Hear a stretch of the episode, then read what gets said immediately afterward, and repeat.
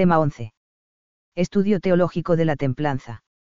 Aunque tratamos de no separar totalmente la consideración filosófica de la teológica en el estudio de cada virtud, nos centraremos ahora más directamente en las enseñanzas de la revelación sobre la templanza, y en la transformación de esta virtud al pasar del ámbito del pensamiento grecorromano al ámbito de la moral cristiana. 1.1. Enseñanzas de la Sagrada Escritura sobre la templanza.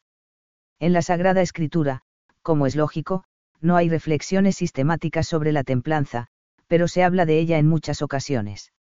El catecismo señala que es alabada tanto en el Antiguo como en el Nuevo Testamento, la templanza es a menudo alabada en el Antiguo Testamento, no vayas detrás de tus pasiones, tus deseos refrena, si 18,30. En el Nuevo Testamento es llamada, moderación, o, sobriedad. Debemos, vivir con moderación, justicia y piedad en el siglo presente, Titi 2,12, CEC, 1809. Los conceptos de templanza y virtudes relacionadas se aparecen ya, tratados con cierta profundidad, en el pensamiento griego clásico. Concretamente, el de Sofrosine, que se traduce por templanza, y que encontramos en el Antiguo Testamento, fue bastante elaborado por Platón, como dominio de la razón sobre los placeres. Para él, el objeto propio de la templanza es la moderación de los deseos y placeres corporales, que han de ser subordinados a los espirituales, como la contemplación. Además, esta moderación ha de ser ejercida por la razón, bajo la regla de la sabiduría. Para Aristóteles, la templanza es un término medio respecto de los placeres entre la insensibilidad y la disolución, una virtud necesaria para que haya armonía interior en el hombre y para que éste pueda realizar elecciones buenas. 1.1 Antiguo Testamento. Especialmente en los libros sapienciales aparecen múltiples referencias a la moderación. En Sirácida, por ejemplo, encontramos enseñanzas sobre la moderación en general, escúchame, hijo, y no me desprecies, a la postre comprenderás mis palabras. Sé moderado en todo lo que hagas y ninguna enfermedad te afligirá, si 31, 26, y más en concreto sobre la comida y la bebida, come como hombre frugal lo que te ofrezcan, no mastiques con voracidad para no hacerte odioso. Termina el primero por educación, y no seas glotón para no molestar, si 31, 19 a 20. No te hagas el valiente con el vino, pues acabó con muchos, afirma más adelante, al mismo tiempo que alaba esa bebida como un bien para el hombre, el vino fue creado para la alegría de los hombres, y no para embriaguez, ya desde el principio. Gozo del corazón y alegría y deleite del alma, es el vino bebido a tiempo y con medida, si 31, 35 a 36. 1.2. Nuevo Testamento. El Señor enseña que la templanza es necesaria para que su palabra fructifique en nosotros. En la parábola del sembrador, afirma que, lo que cayó entre espinos son los que oyeron, pero en su caminar se ahogan a causa de las preocupaciones, riquezas y placeres de la vida y no llegan a dar fruto, LC 8, 14. En el fondo, la templanza es necesaria para tener un corazón limpio, un corazón que ame a Dios por encima de todo, y que no convierta en dioses los bienes de la tierra. La misma enseñanza sobre la necesidad de la vigilancia para tener un corazón limpio, capaz de ver el bien, la encontramos en estas palabras del Señor, vigilaos a vosotros mismos, para que vuestros corazones no estén ofuscados por la crápula, la embriaguez y los afanes de la vida, y aquel día no sobrevenga de improviso sobre vosotros, LC 21, 34. A. Jesús, modelo de templanza. Algunos acusaban a Juan de no comer y beber, y se negaban a creer en su predicación porque lo consideraban un endemoniado, esos mismos acusarán a Jesús de, comilón y bebedor, amigo de publicanos y pecadores, MT, 11, 19, y tampoco creen en él.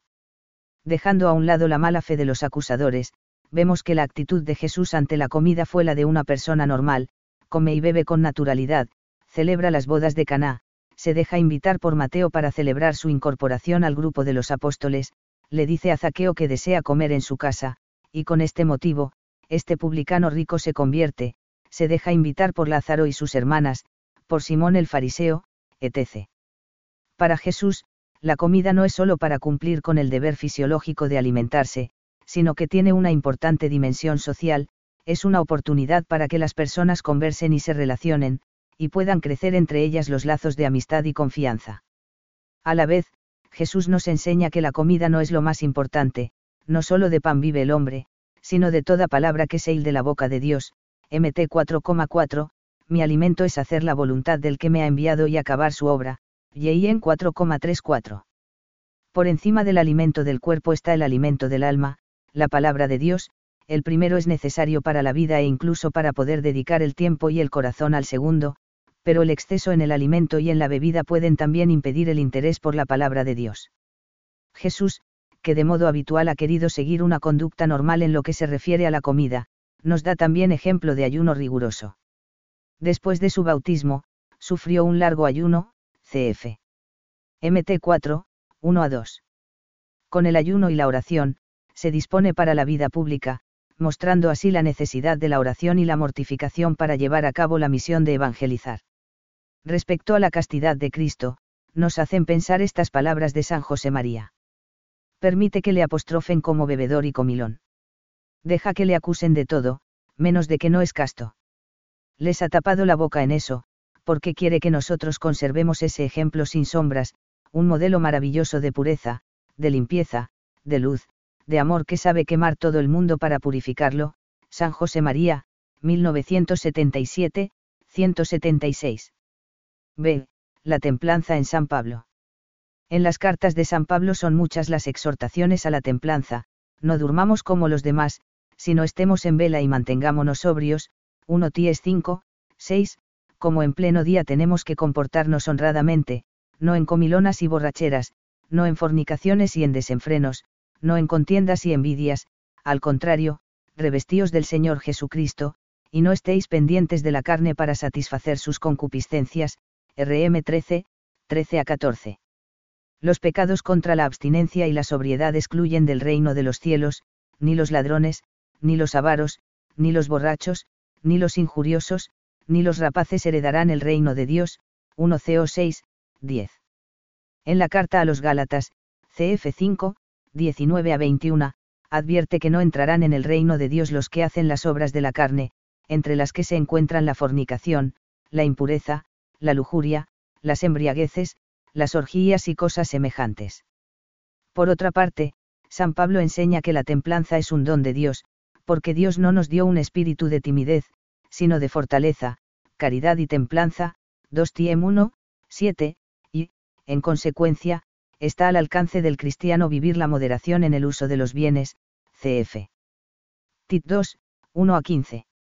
También en otros escritos del Nuevo Testamento encontramos enseñanzas sobre esta virtud.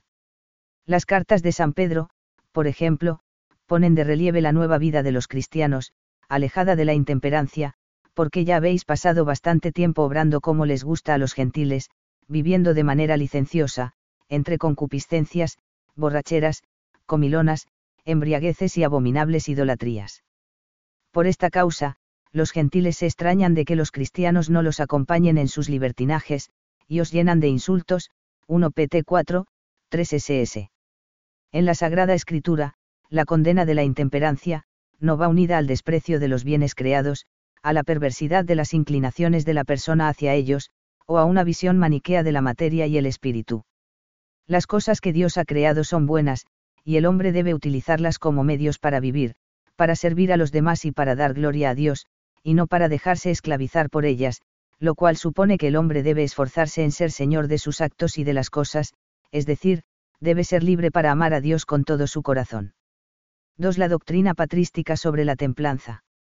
Los precedentes para la doctrina teológica sobre la templanza se encuentran, como hemos dicho ya, en la literatura griega clásica, Sócrates, Platón y Aristóteles. En ellos se inspiran los pensadores latinos posteriores, Cicerón, Séneca, Macrobio y Dionisio. El pensamiento de estos autores es, a la vez, la base sobre la que padres de la Iglesia como San Agustín, y más tarde teólogos como Santo Tomás elaboran la doctrina teológico-moral sobre la templanza. Sin embargo, la fuente más importante por su carácter revelado es la Sagrada Escritura y la tradición de la Iglesia. 2.1. Primeros siglos. La Didache o Instrucción de los Apóstoles, escrita entre los años 50 y 80, obra más representativa del género de las dos vías, la del bien y la de la perdición, advierte, abstente de codicias carnales y corporales, y más adelante, Hijo mío, no seas concupiscente, porque la concupiscencia lleva a los pecados de la carne, tampoco seas hablador de cosas torpes, ni soberbio de la vista, porque de todo esto nacen adulterios. En esta primera época, encontramos también exhortaciones a la templanza en otros escritores y padres, como San Ignacio de Antioquía, más 108, que recomienda rezar por los paganos para que se conviertan, dejad que aprendan de vuestras obras, añade. Que entre nosotros no se encuentra ninguna hierba del diablo, sino con toda pureza y templanza permaneced en Jesucristo con la carne y con el Espíritu, carta a los Efesios.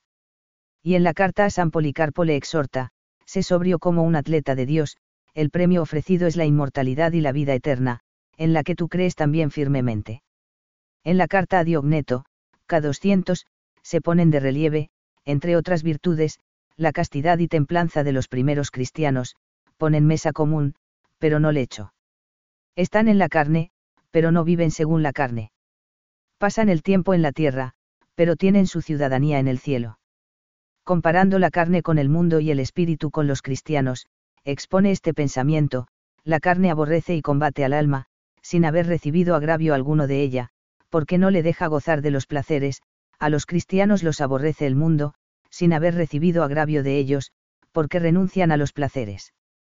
El hecho de que los cristianos renunciasen a los placeres desordenados, suponía para los demás un testimonio, que en muchos casos encontraba el aborrecimiento como respuesta. 2.2. San Agustín poco a poco encontramos reflexiones más extensas sobre la templanza, como en Clemente de Alejandría, K 216, Orígenes, más 254, y San Juan Crisóstomo, más 407, que comentaron los pasajes bíblicos relativos a esa virtud. En San Ambrosio, más 397, y San Agustín, más 430, ya existe una reflexión más sistemática. Es conocida la idea de San Agustín, expuesta en el de Moribus, de que las virtudes cardinales no son más que modos de amar a Dios. La templanza, en concreto, es el amor que se ofrece íntegramente al amado.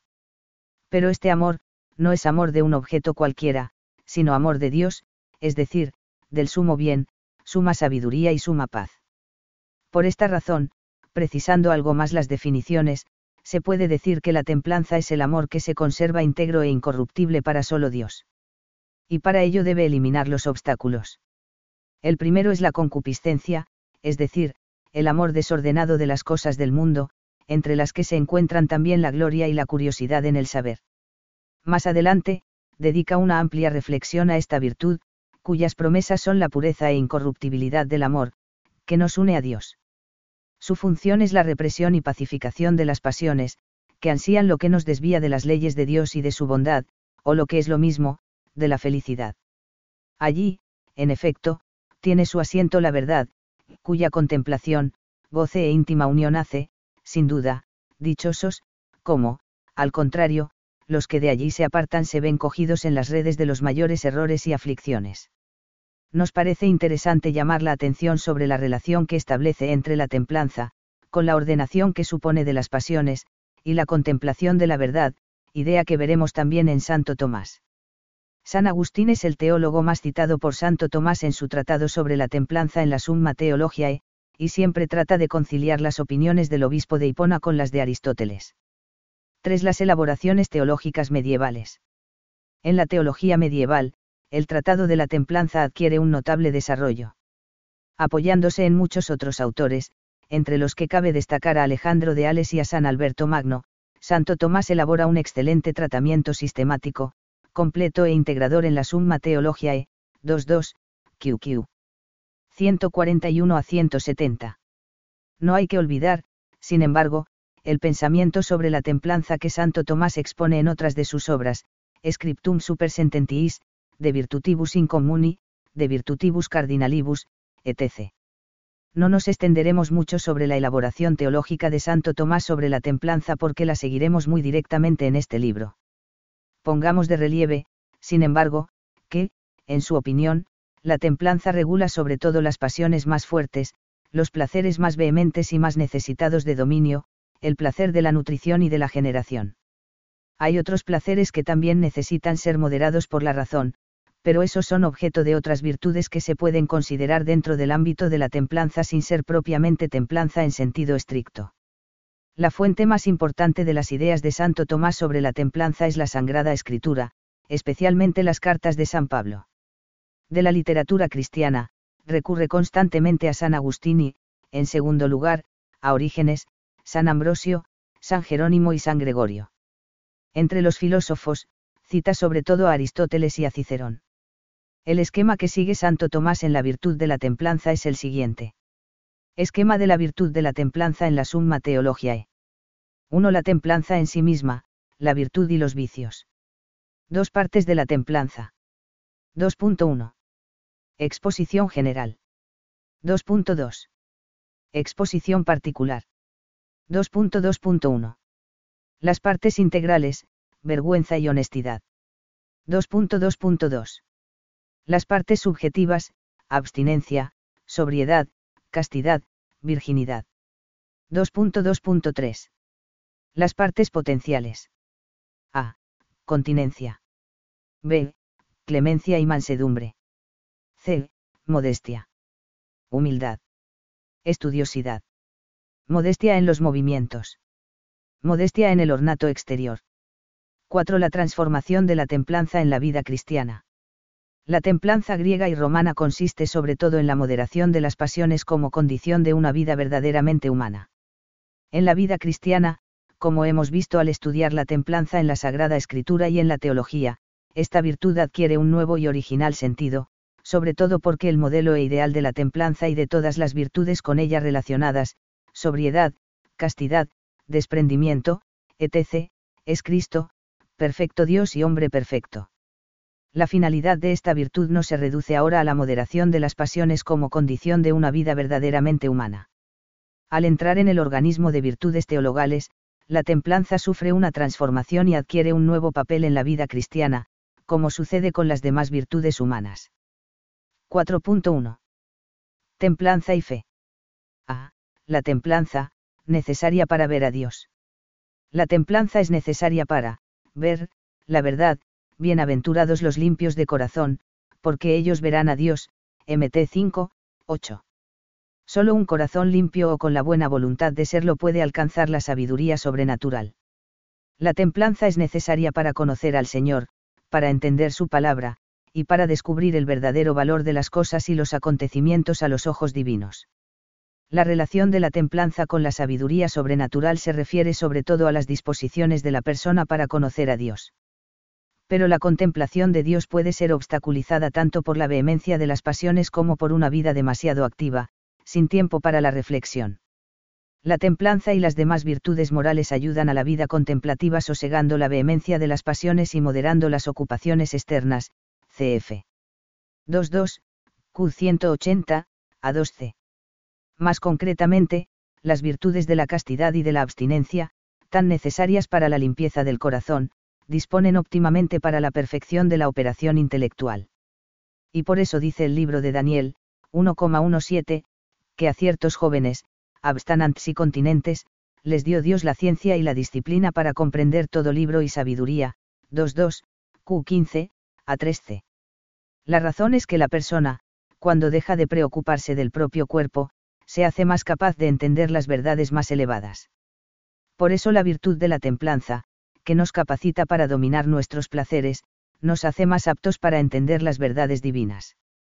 El hombre no espiritual no percibe las cosas del Espíritu de Dios, 1 CO 2,14. Si la soberbia ciega porque la persona busca su propia excelencia por encima de todo, incluso por encima de la verdad, a la que no quiere reconocer ni subordinarse, los vicios de la sensualidad, en cambio, ciegan de un modo diferente, no porque el hombre quiera elevarse, sino porque se sumerge en los placeres. Sobre la incapacidad para percibir las cosas del espíritu, Santo Tomás distingue entre el embotamiento del sentido intelectual y la ceguera del espíritu.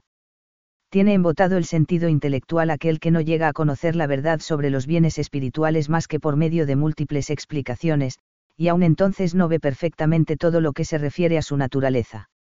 Es ciego de espíritu, en cambio, el que está totalmente privado del conocimiento de esos bienes. Santo Tomás, siguiendo a San Gregorio, afirma que el embotamiento del sentido intelectual tiene su origen en la gula, y la ceguera de la mente, en la lujuria.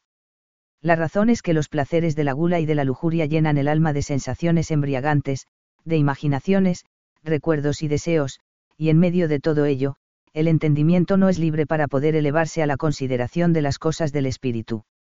En esta situación, además, la persona no aspira a elevarse, pues tiene su corazón donde considera que está su tesoro. Por el contrario, ante la necesidad de atender a los asuntos del espíritu, la persona esclavizada por la sensualidad siente molestia, malestar y tristeza. B. El papel de la templanza en la vida cristiana. Hasta aquí hemos visto lo que podríamos llamar carácter dispositivo de la templanza para ver la verdad sobre Dios, para penetrar con su razón en la revelación divina. Pero, la templanza, unida a la fe, es vivida por el cristiano de un nuevo modo. La vocación del cristiano es ser otro Cristo, identificarse con él. Pues bien, por la identificación con Cristo, el cristiano vive la virtud de la templanza como participación en la misión redentora de Cristo, ofreciéndose a sí mismo con Cristo por la salvación de todos los hombres. Para el cristiano que se sabe corredentor con Cristo, la templanza se convierte en un medio para unirse a la cruz. Esta templanza, vivida con naturalidad, refleja el rostro de Cristo ante los demás, de modo que todos se pueden sentir atraídos por él.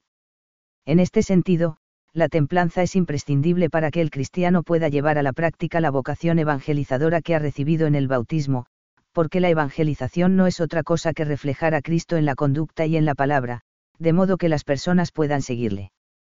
Un cristiano piadoso y devoto que no vive la templanza puede ser un caso claro de hipocresía, y provoca que los demás repelan la fe que él dice practicar. 4.2. Templanza y esperanza. Por la esperanza, el cristiano aspira al reino de los cielos y a la vida eternamente feliz. Esta virtud, como afirma el CEC, N1818, corresponde al anhelo de felicidad puesto por Dios en el corazón de todo hombre, asume las esperanzas que inspiran las actividades de los hombres, las purifica para ordenarlas al reino de los cielos, protege del desaliento, sostiene en todo desfallecimiento, dilata el corazón en la espera de la bienaventuranza eterna. El impulso de la esperanza preserva del egoísmo y conduce a la dicha de la caridad.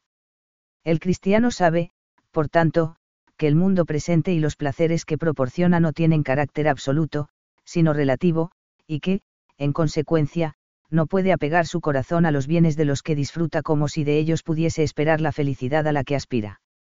Buscar la felicidad en los placeres que la vida proporciona lleva a la frustración, a la desesperación y al vacío la esperanza del cielo nos ayuda a superar las dificultades que podemos encontrar para vivir la templanza. Mirar al cielo, o, vivir de cara a la eternidad, son expresiones que manifiestan dónde debemos tener el corazón, y nos ayudan a rectificar nuestros deseos. 4.3. Templanza y caridad. La virtud de la templanza, dirigida por la fe, encauza las energías de la afectividad, para que el hombre ame a Dios con todo su corazón, con toda su alma y con toda su mente, cf. MC 12, 30, MT 22, 37, con la voluntad y con los sentimientos, con amor apasionado. Todas las facultades están a la búsqueda de Dios. No solo la razón, que busca la verdad divina, o la voluntad, que busca el bien perfecto. También las ansias de felicidad, de afecto, de sentirnos queridos, han sido puestas por Dios en nuestros corazones como deseos que buscan ser colmados por su amor y por el amor limpio de los demás. Y las pasiones y sentimientos son energías que Dios nos ha dado para que colaboren con nuestras facultades superiores en la perfección del amor. Despreciar la afectividad, considerarla como algo inútil, como un obstáculo para el amor, sería querer rectificar la obra de Dios. El amor a Dios no es un amor en el que la afectividad esté fuera de lugar o resulte un obstáculo. Ciertamente, la afectividad no debe sustituir a la razón en el gobierno de la persona, pero no sería humano ni cristiano reprimir los afectos para alcanzar un amor a Dios más puro. Es mejor servir a Dios y a los demás con la inteligencia, la voluntad y los afectos, que solo con la inteligencia y la voluntad. La caridad es el motor de la templanza, es el motivo por el que luchamos por vivir la sobriedad, la castidad y todas las virtudes relacionadas no practicamos estas virtudes solo para llevar una vida más perfecta o más pura, sino para entregar a Dios, como ofrenda, nuestro cuerpo y nuestra alma, unidos a la entrega de su Hijo en la Eucaristía. Además, La templanza vivida por amor hace que nuestros ojos se abran para ver al indigente y compartir con él nuestros bienes. En este sentido es muy gráfica la parábola del rico Epulón y el pobre Lázaro, cf. LC 16, 19 SS. El rico que, todos los días celebraba espléndidos banquetes, parece ciego para ver a Lázaro, sentado a su puerta, cubierto de llagas, deseando saciarse de lo que caía de la mesa del rico. La intemperancia hace que la vida se centre en uno mismo y no tenga corazón para los demás. 5. La mansedumbre, la modestia y la continencia como frutos del Espíritu Santo. Al tratar de la fortaleza, recordábamos que, los frutos del Espíritu son perfecciones que forma en nosotros el Espíritu Santo como primicias de la gloria eterna, CEC, 1832. Cuando una persona realiza una obra buena de alguna virtud humana, esa obra es un fruto bueno, pero solo humano. Ahora bien, si esa obra es el resultado de la acción de Dios en el alma, se trata de un fruto divino. Corresponde aquí tratar de varios frutos, la mansedumbre, la modestia, la continencia y la castidad. La mansedumbre como fruto del Espíritu Santo es una forma de humildad, opuesta a la arrogancia y a la vanagloria significa estar siempre dispuesto a hacerse cargo de las tareas humildes, a mostrarse siempre amable y servicial con todos. Ante los ataques que pueda sufrir, la persona mansa no se irrita, ni se defiende ni ataca, deja su problema en manos de Dios para que Él actúe del modo que le parezca. La modestia como fruto del Espíritu Santo podría resumirse diciendo que la paz interior de la persona se refleja con gran naturalidad y sencillez en el modo de actuar, vestir, hablar, e incluso reír y jugar la modestia hace que se refleje en la actuación externa la pureza del alma, la armonía y la paz interior, en la sonrisa, en la amabilidad y sencillez, en la caridad con todos, en la ausencia de asperezas y conflictos. La continencia como fruto del espíritu robustece la voluntad para mantener el orden en el interior de la persona en lo que se refiere al apetito concupiscible. No solo, por tanto, en lo que atañe a la sexualidad, sino también en lo que concierne a comer, beber, dormir, divertirse y en los otros placeres de la vida material. La satisfacción de todos estos instintos es ordenada por la continencia de acuerdo con el amor de Dios. Por último, la castidad es también un fruto del Espíritu Santo, es decir, una perfección que forma en nosotros el Espíritu como primicia de la gloria eterna, cf. GA 5, 22 a 23. La castidad es una virtud moral. Es también un don de Dios, una gracia, un fruto del trabajo espiritual, cf. GA 5, 22. El Espíritu Santo concede, al que ha sido regenerado por el agua del bautismo, imitar la pureza de Cristo, cf 1 y en 3, 3, CEC, 2345. 6. La mortificación. La mortificación no es propiamente una virtud, sino una práctica relacionada con la lucha por vivir todas las virtudes puede definirse como la lucha por renunciar a todo aquello que puede ser un obstáculo para el amor a Dios y a los demás, dominando la tendencia desordenada a la soberbia y al egoísmo, a fin de enamorarnos de Dios con todo nuestro corazón. Tradicionalmente, el estudio de la mortificación suele situarse dentro del tema de la templanza. Y aquí seguimos esa tradición. Sin embargo, es preciso dejar claro que la mortificación no se reduce a la lucha por vivir la templanza o por renunciar a los placeres de la afectividad sensible. En realidad, hay muchas mortificaciones que no se refieren a estos aspectos, y pueden resultar más agradables a Dios y más eficaces para la unión con Él, porque lo importante es el amor con que se realizan. Son muy ricas las enseñanzas de San Pablo sobre la mortificación, hermanos, no somos deudores a la carne de modo que vivamos según la carne. Porque si vivís según la carne, moriréis, pero, si con el Espíritu hacéis morir las obras del cuerpo, viviréis porque los que son guiados por el Espíritu de Dios, estos son hijos de Dios, RM 8, 12 a 14. El fin de la mortificación es la identificación con la muerte de Cristo, y si somos hijos, también herederos, herederos de Dios, coherederos de Cristo, con tal de que padezcamos con Él, para ser con Él también glorificados, RM 8, 17. El motivo de la mortificación es el amor a Dios con ella curamos las heridas del pecado original y reparamos por las culpas de nuestros pecados personales. Pero esto no se consigue por el hecho material de sufrir, sino por el amor a Dios que queremos manifestarle, en correspondencia al suyo. Hay diversas formas de mortificación. Interior, la renuncia de la propia voluntad, ceder en el juicio personal, controlar la memoria y la imaginación, rechazar pensamientos de vanidad, afectos desordenados, etc. Exterior, controlar los sentidos externos, vista, para no dejar entrar imágenes que exciten nuestra sensualidad o nuestra violencia, oído, para evitar la curiosidad, tacto, para no dejarnos dominar por la comodidad, etc. Pasiva, es la mortificación que no se busca, pero, una vez sobrevenida, se acepta con paciencia, sufrir con paz las dificultades, las contrariedades y los disgustos que advienen cada día, y que no podemos eliminar, a pesar de los medios que ponemos para evitarlos. Activa, es la mortificación que se busca directamente. Puede definirse como la lucha contra nuestras malas tendencias, contra la gula, el egoísmo, la soberbia, la lujuria, etc., a fin de dominarlas, y adquirir así la libertad interior que proporcionan las virtudes, para amar más a los demás y a Dios. Pero la mortificación activa puede consistir también en sufrir voluntariamente algún sufrimiento como ayunar, abstenerse de cosas agradables y buenas, o imponerse cosas desagradables, especialmente dolores físicos, para ofrecerlo a Dios. Este tipo de mortificación no es fácil de entender porque el dolor en sí mismo no es algo bueno, y porque parece que implica dañar la salud, lo que, como hemos visto, es contrario al deber natural de cuidarla. ¿Cómo se compagina el amor a uno mismo con el sufrimiento físico voluntario ofrecido a Dios? El sufrimiento voluntario ofrecido a Dios, que debe hacerse siempre con prudencia, solo se entiende si nos mueve el amor.